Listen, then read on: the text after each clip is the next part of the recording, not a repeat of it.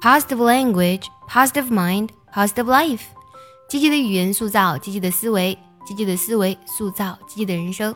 今天我们来分享一句来自于 Winston Churchill 温斯顿·丘吉尔说过的话：“Kites rise highest against the wind, not with it。”这句话非常的短，但却非常的有哲理。那它是什么意思呢？首先，我们来看一下 kites。指的是风筝的意思。Kites rise，rise 指的是上升或是升起，也就是说风筝飞起了。Highest against the wind，highest 是 high 的最高级，飞到最高。那么 against the wind 什么意思呢？Against 指的是反对，与什么相逆、相反的意思。也就是说呢，风筝只有在逆风的时候呢。才飞的是最高的。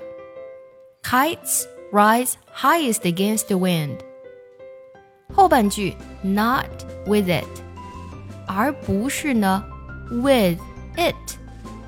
it 就指的是刚才所提到的风，也就是说呢，风筝是逆风才能飞得最高，而不是随风顺着风才能飞得最高的。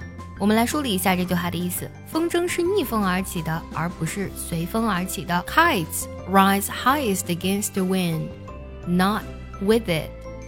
想要专项练习呢，并且和小伙伴们一起在群里打卡学习，可以加入早餐英语的会员课程。